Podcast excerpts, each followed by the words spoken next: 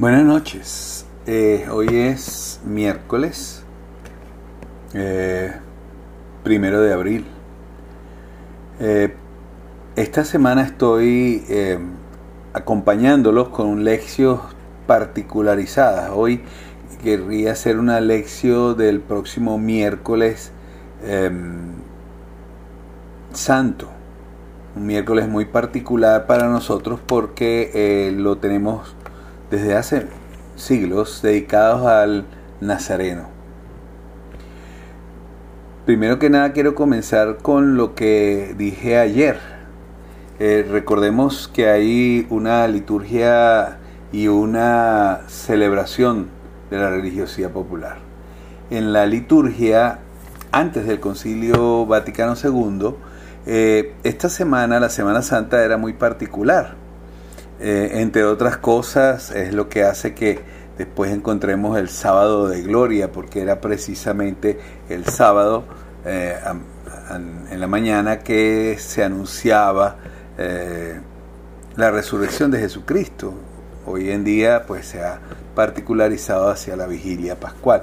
Pero, ¿por qué se celebra o por qué la tradición celebra el miércoles santo como miércoles del Nazareno, porque vamos a encontrar que la liturgia eh, camina un poco por su lado en ese campo.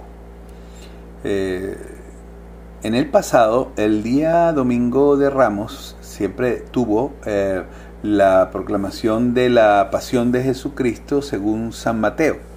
Es interesante que Egeria, que es quien reporta por primera vez eh, mm, la liturgia que se realizaba en eh, la Jerusalén de la época constantiniana, eh, una, liturgia muy em, que hoy han querido revitalizar.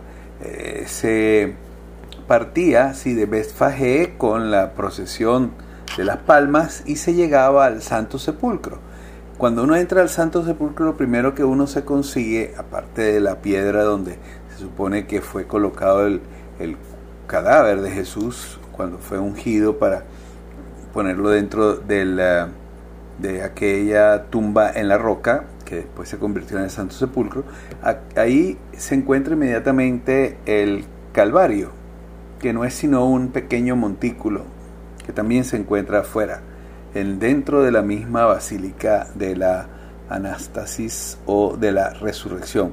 Y es interesante que el, la, procesión de palmas, la procesión de Jesús, es decir, el obispo de Jerusalén, em, acompañado, montado en el burro, acompañado para eh, esta experiencia, concluía precisamente con la proclamación de la pasión, porque es la pasión la que, la que centra el misterio allí en la iglesia del testimonio, en la iglesia de la resurrección. Bien, pero existen cuatro versiones de la pasión. La primera era la de Mateo. Marcos era leído el martes santo. Y Marcos eh, la pasión de San Marcos eh, tuvo también, eh, digamos, detalles muy interesantes que hicieron de ese día un día particular. Allí también está precisamente lo de la eh, humildad y paciencia, relatada también en la flagelación y en, la, en el eche homo de Jesús. Pero el día miércoles la pasión que se proclamaba era la de Lucas, que es el, lugar donde eh, Jesús es llamado Nazareno. De hecho, el cartel que ponen sobre el, la cruz de Jesucristo dice Jesús Nazareno, Rey de los Judíos. Y es allí donde se le llama Nazareno. Haciendo ahorita un switch con respecto a lo que dijimos ayer, el, la los pasos que van acompañando cada uno de los días de la Semana Santa, en este momento, mm, después de haberlo, digamos, recordado como flagelado en la columna, como presentado como Eche Homo eh, en la humildad y paciencia, Jesús es cargado con la cruz y va hacia el lugar del martirio, del Calvario. Y en eso tenemos nosotros al Nazareno. Eh, voy a primero a dedicarle un momento a la liturgia y voy a leer el texto que está colocado para el día de miércoles en el profeta Isaías. Y dice, en aquel entonces dijo Isaías, el Señor me ha dado una lengua experta para que pueda confortar al abatido con palabras de aliento. Mañana tras mañana el Señor despierta mi oído para que escuche yo como discípulo. El Señor Dios me ha hecho oír sus palabras y yo no he opuesto resistencia ni me he echado para atrás.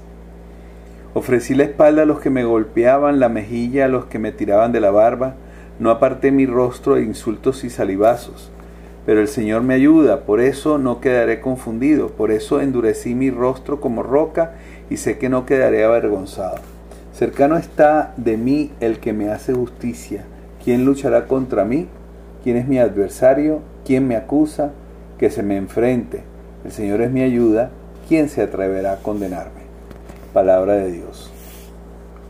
He querido leer este texto, que es la primera lectura del día miércoles, precisamente para eh, mm, tratar de unir lo que la religión popular hace eh, con, esta, con este paso tan hermoso, tan, tan cercano a nosotros y especialmente en este periodo eh, que vamos a recordar algunas cosas interesantes. estamos escuchando en la liturgia, en esta lectura, quizás no tanto en el Evangelio, que es más, está más centrado sobre la tradición de Judas Iscariote, estamos escuchando en esta lectura que el Señor eh, ofrece su espalda para que le golpeen y la mejilla para que le tiren de la barba, y no aparta su rostro a insultos y salivazos. La imagen que impacta tantísimo del Nazareno precisamente es la imagen de uno que carga con la cruz. Pero tiene cosas muy hermosas que haré notar, sobre todo a partir de unos encuentros que he tenido con un libro muy importante y también con un video que me enviaron. Pero fíjense, no quedaré confundido y mi rostro se convirtió en roca y no quedaré avergonzado. El salmo responsorial va por las mismas. Por ti he sufrido injurias y la vergüenza cubre mi semblante. Extraño soy advenedizo aún para aquellos de mi propia sangre, pues me devora el celo de tu casa, el odio del que te odia en mí recae. La afrenta me destroza el corazón y desfallezco.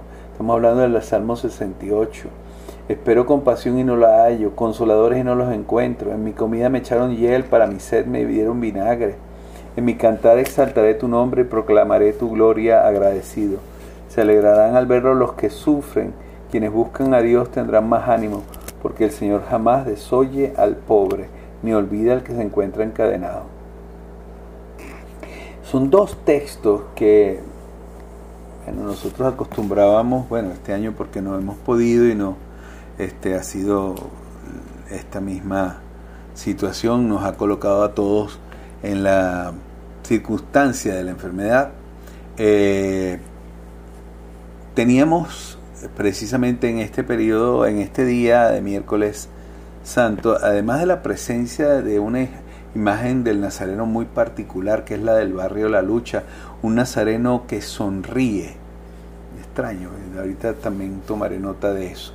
Em, teníamos la, la Eucaristía con unción de los enfermos y de los ancianos. Y era el día, por así decirlo, dedicado por nosotros en la, en la parroquia a, ese sacramento de la unción de los enfermos. Un sacramento muy especial que quizás pues llamaré la atención ahora de algunos al, al comprobarlo eh, también lo ofrecíamos eh, por, los, por las personas de calle. estos que llamamos nosotros los huéspedes, que venían, vienen a comer o venían a comer, esperemos volverlo a establecer cuando nos permitan las autoridades. Em, estos que viven en la calle, yo pedí precisamente a la pastoral social que me acompañara con esto y a mis hermanos sacerdotes de darle la unción de los enfermos. Y algunos me preguntó, pero ¿qué enfermos? Ellos no están enfermos, no son ancianos. Mira, están enfermos de calle. Y yo no sé si hemos comprendido que esta es una enfermedad todavía más dura que otras que vienen consoladas por la medicina, por el acompañamiento, por los hospitales, así estén en decadencia, eh, por la familia. Cuando una persona vive en la calle, tiene dentro de sí una enfermedad muy grave y es la sensación de, estar absolutamente abandonado.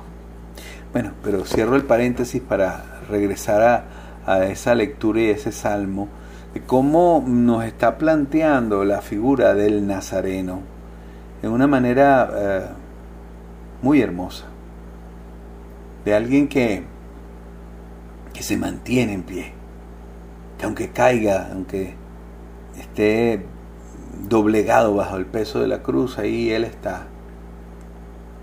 Está demostrando que ha asumido esto como el reto de salvarnos.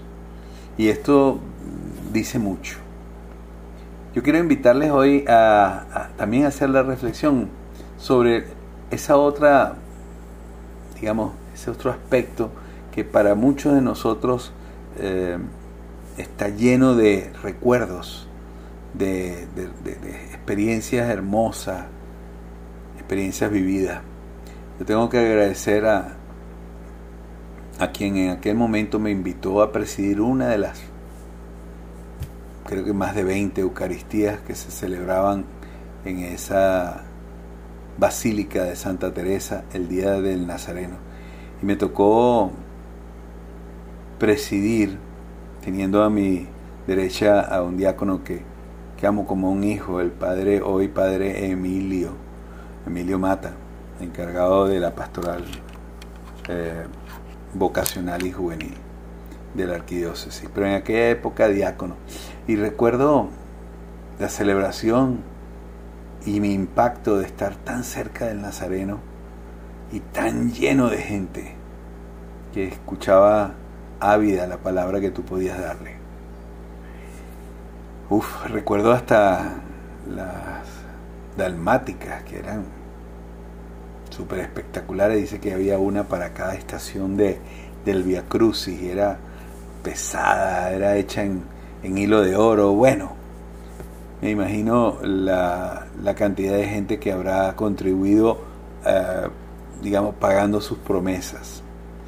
Pero bueno, además de eso, em, en estos días he rescatado un libro que, bueno, no se lee muy bien ahí, pero que se llama El Nazareno, del padre Ramón Vinque, a quien saludo porque em, nos tenemos un gran afecto.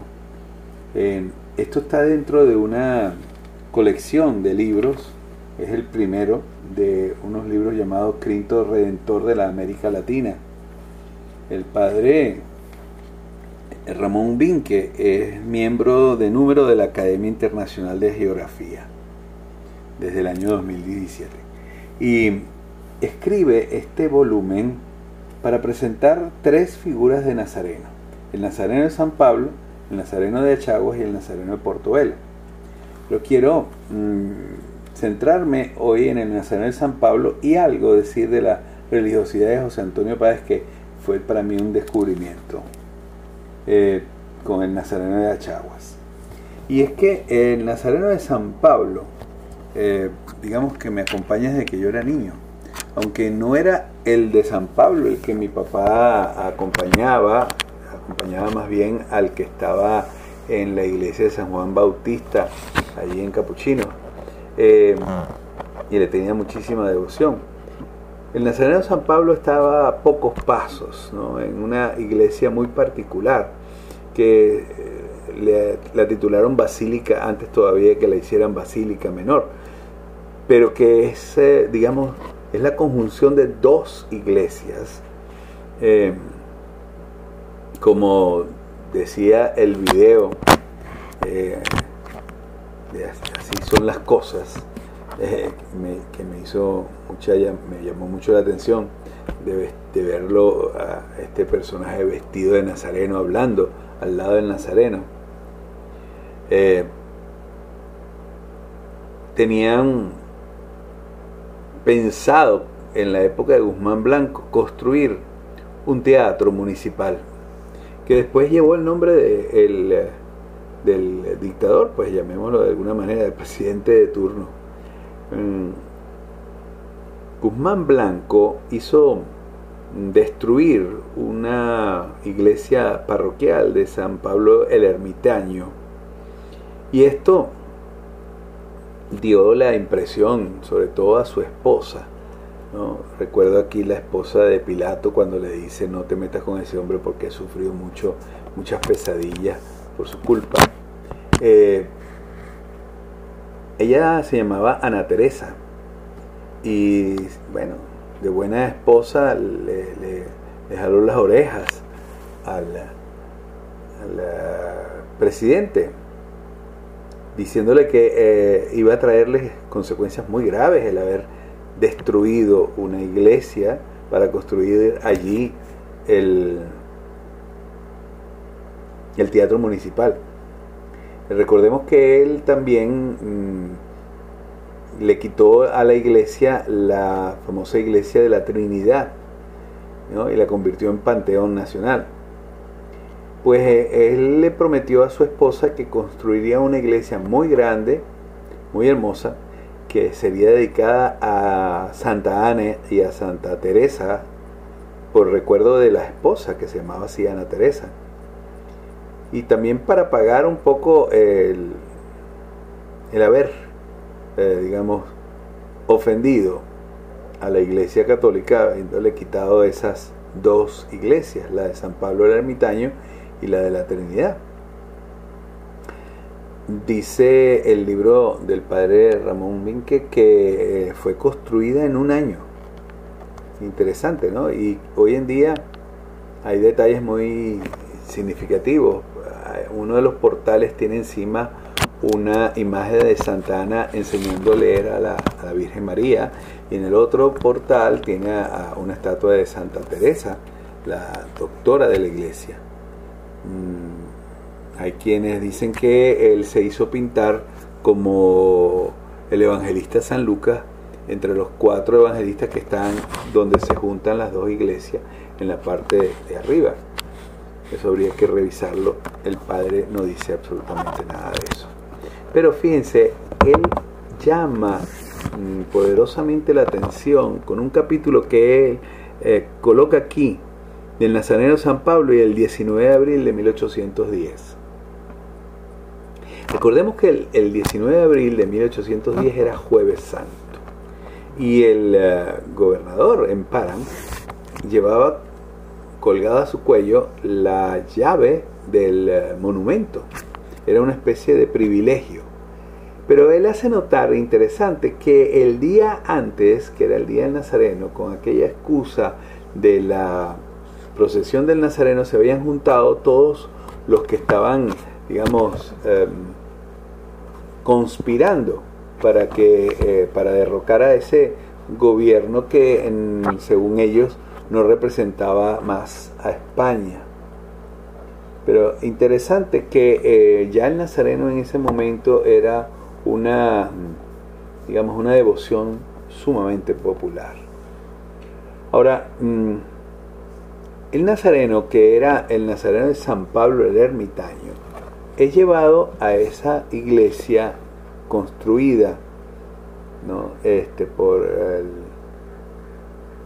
Guzmán Blanco para agradar dice aquí el ilustre americano, para agradar de alguna manera a Ana Teresa Ibarra, que era su esposa. Eh, pero es interesante cómo cuando la iglesia todavía no estaba ni siquiera terminada, que la hicieron en un año, él quiso que el día 26 de octubre fue inaugurada y el día 27 dice sonaron los cañonazos en la primera salva y a las 9 partió del Palacio Federal el señor general presidente acompañado de los miembros del gabinete. Media hora después penetraba en el templo y colocado bajo la gran cúpula central le dirigió las palabras del den de la Santa Iglesia Metropolitana. Eh,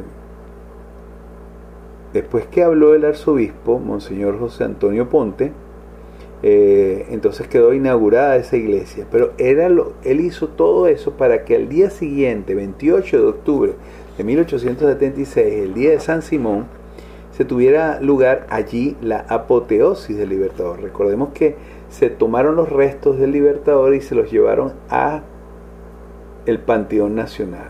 Recordemos que el Panteón Nacional era una iglesia católica. Bueno, me llama poderosamente la atención un artículo que pone el padre Ramón dentro de su libro, un artículo de Cecilio Acosta. Y todos recordamos, pues, el gran personaje que era Cecilio Acosta. Pero este texto realmente llama la atención porque eh, aquí Cecilio Acosta se revela un católico conocedor de su fe. Dice, él aquí, hablando del Nazareno de, del Nazareno de San Pablo. Él ahí, cristiano, va cargado con el peso de nuestros pecados, va al Calvario a consumar la redención, clavado en la misma cruz que lleva, y sin embargo esa víctima propiciatoria es nada menos que el Hijo de Dios que se ofrece él mismo en sacrificio. Hermoso, ¿no? Y dice más abajo, la religión de Jesús no solo ha sido productora de milagros, sino que ella es un milagro continuo.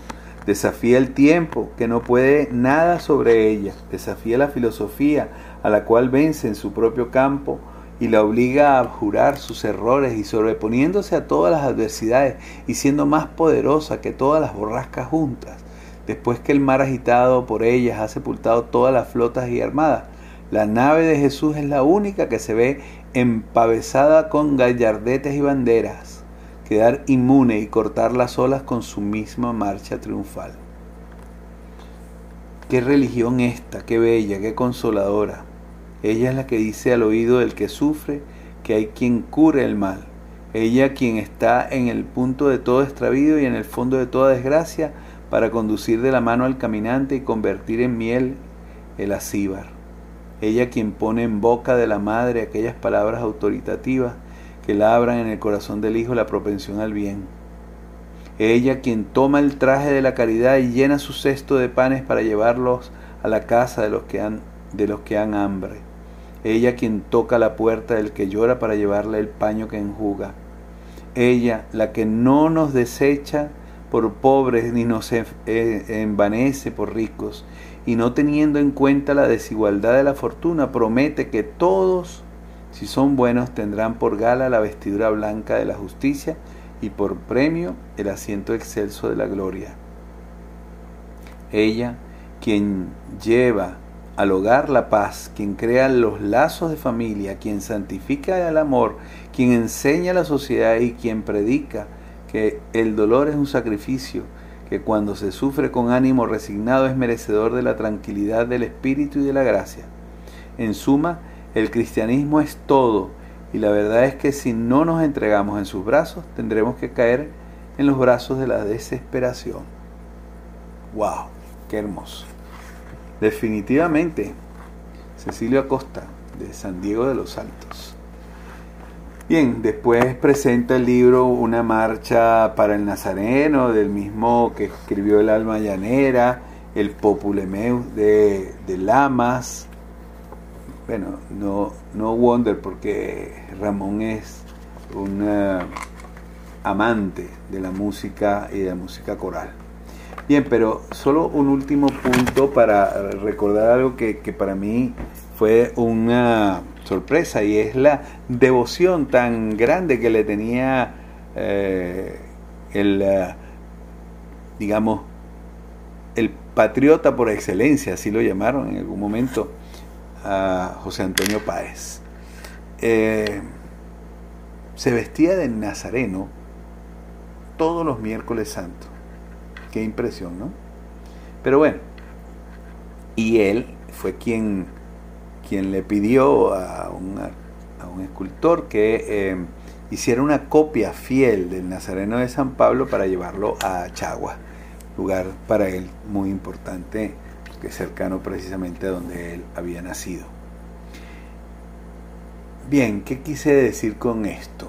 Eh, para mí es, muy importante que, podamos disfrutar de cada una de las eh, experiencias que son significativas en la Semana Santa. Este año eh, el Nazareno va a salir.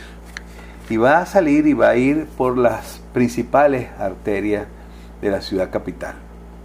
Recordemos que eh, hace algunos años atrás el Nazareno también salió en el mismo carro llamado Papamóvil. Eh, salió también a dar vueltas por las eh, diversas iglesias. Yo recuerdo que vino a la iglesia de Altamira y allí estuvo eh, para una celebración muy particular que se hizo en ese tan magnífico templo. Bien, no lo sé si lo veremos, pero dice que pasará por acá, por la avenida Francisco de Miranda y también por la avenida Rómulo Gallegos. De todas, todas podemos también contactarlo por los medios de comunicación que tiene la Arquidiócesis de Caracas.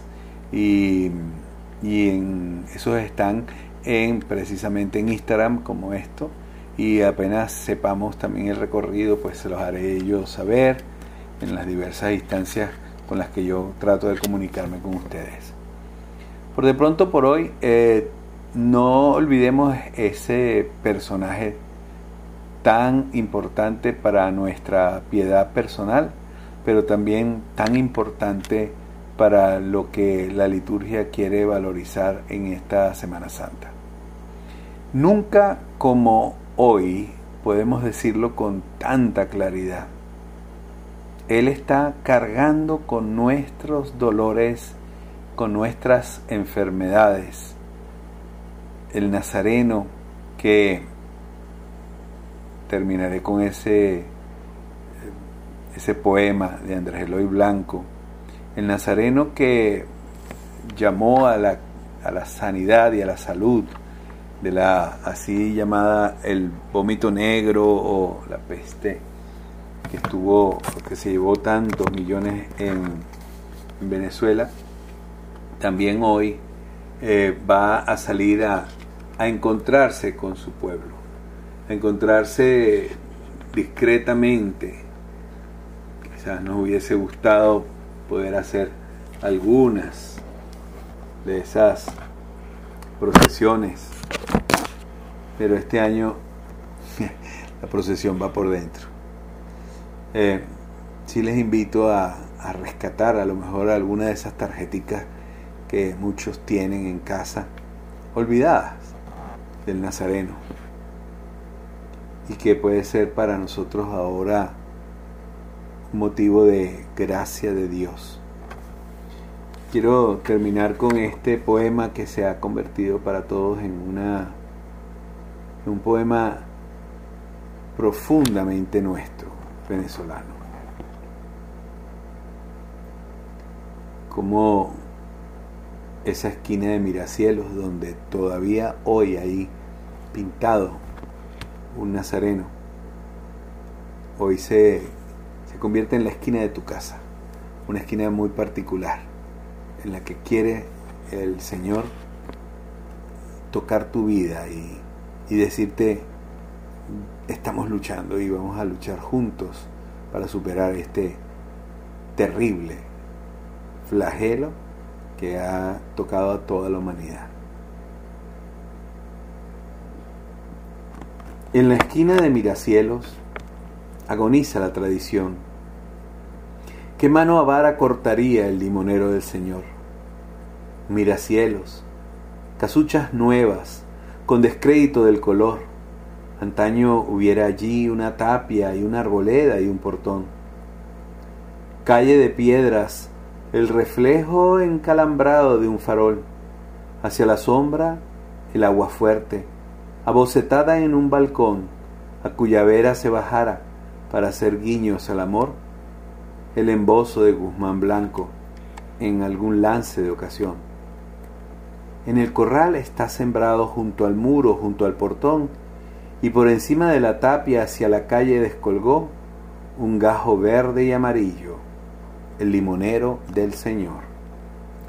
Cuentan que en Pascua lo sembrara el año 15 un español, y cada dueño de la siembra de sus racimos exprimió la limonada con azúcar para el día de San Simón. Por la esquina de Miracielos, en su miércoles de dolor, el Nazareno de San Pablo, pasaba siempre en procesión. Y llegó el año de la peste, moría el pueblo bajo el sol, con su cortejo de enlutados, pasaba al trote algún doctor, y en un hartazgo dilataba su puerta los hijos de Dios.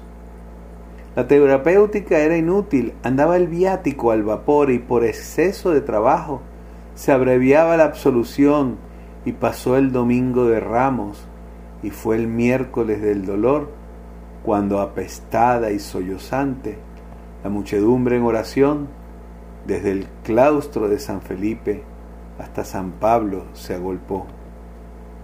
Un aguacero de plegarias asordó la puerta mayor y el nazareno de San Pablo salió otra vez en procesión. En el azul del empedrado regaba flores el fervor, banderolas en las paredes, candilejas en el balcón, el canelón y el miriñaque, el garrací y el quitasol, un predominio de morado, de incienso y de genuflexión. Oh Señor, Dios de los ejércitos, la peste aléjanos, Señor. En la esquina de Miracielos hubo una breve oscilación los portadores de las andas se detuvieron. Monseñor el arzobispo alzó los ojos hacia la cruz, la cruz de Dios. Al pasar bajo el limonero, entre sus gajos, se enredó. Sobre la frente del Mesías hubo un rebote de verdor y entre sus rizos tembló el oro amarillo de la sazón. De lo profundo del cortejo partió la flecha de una voz. Milagro, es bálsamo cristianos, el limonero del Señor. Y veinte manos arrancaban la cosecha de curación que en la esquina de miracielos de los cielos enviaba Dios, y se curaron los pestosos, bebiendo el ácido licor, con agua clara de catuche, entre oración y oración. Miracielos, casuchas nuevas. La tapia desapareció. ¿Qué mano avara cortaría el limonero del Señor? Golpe sordo de mercachifle o competencia del doctor o despecho de boticario u ornato de la población. El nazareno de San Pablo tuvo una casa y la perdió. Y tuvo un patio y una tapia y un limonero y un portón. Malaya el golpe que cortara el limonero del Señor. Malaya el sino de esa mano que desgajó la tradición. Quizás en su tumba un limonero floreció un día de pasión y una nevada de azahares sobre su cruz, sobre su cruz de misgajó, como lo hiciera aquella tarde sobre la cruz en procesión, en la esquina de Miracielos, el limonero del Señor.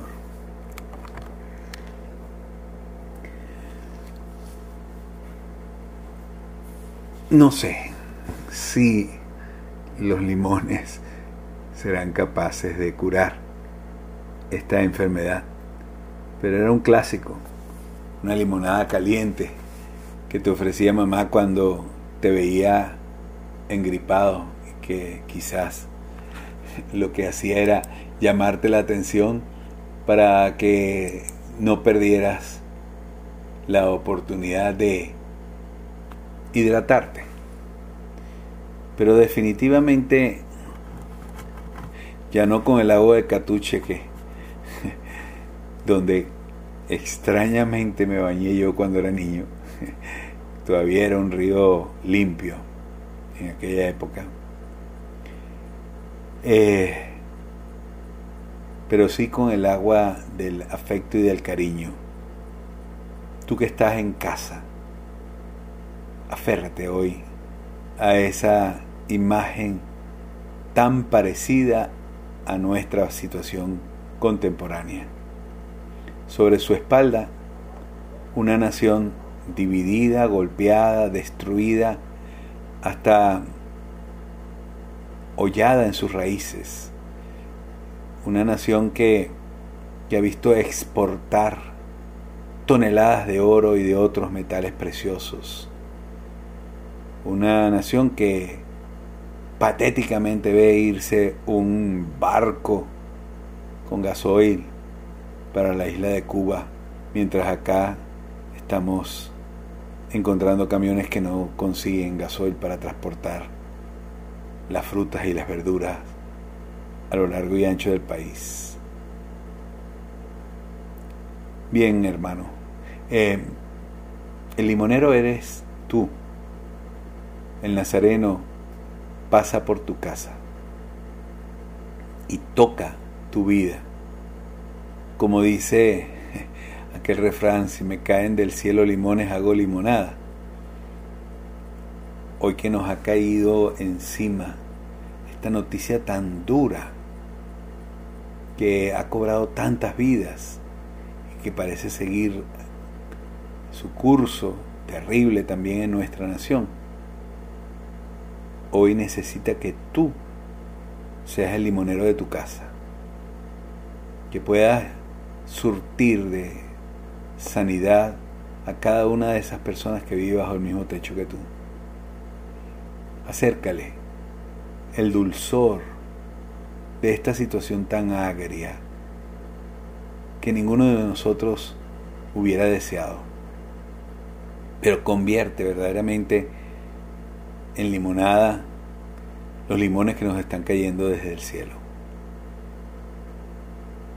Y que el Nazareno este año nos acompañe hermosamente.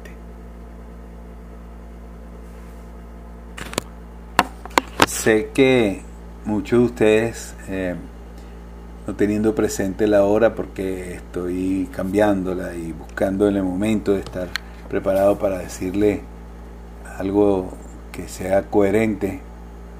Eh, bueno, saben que esta, este video queda por 24 horas en Instagram, en, en JL Lofrano. Pero también el audio lo pueden encontrar en Anchor, que es una página de podcast que he escrito, pues, que he titulado Palabras al oído. Palabras al oído lo puedes ver también por el Facebook y por el Instagram y puedes quizás disfrutar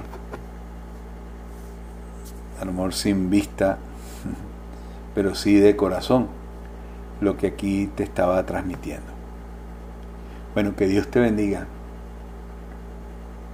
y no te olvides limonero que necesitas estar preparado cuando el Señor pase delante de tu casa, preparado, porque ahora nos tocó a todos. Haz que los que están a tu alrededor se sientan felices de esa cárcel hogar en el que todos estamos. Que Dios te bendiga.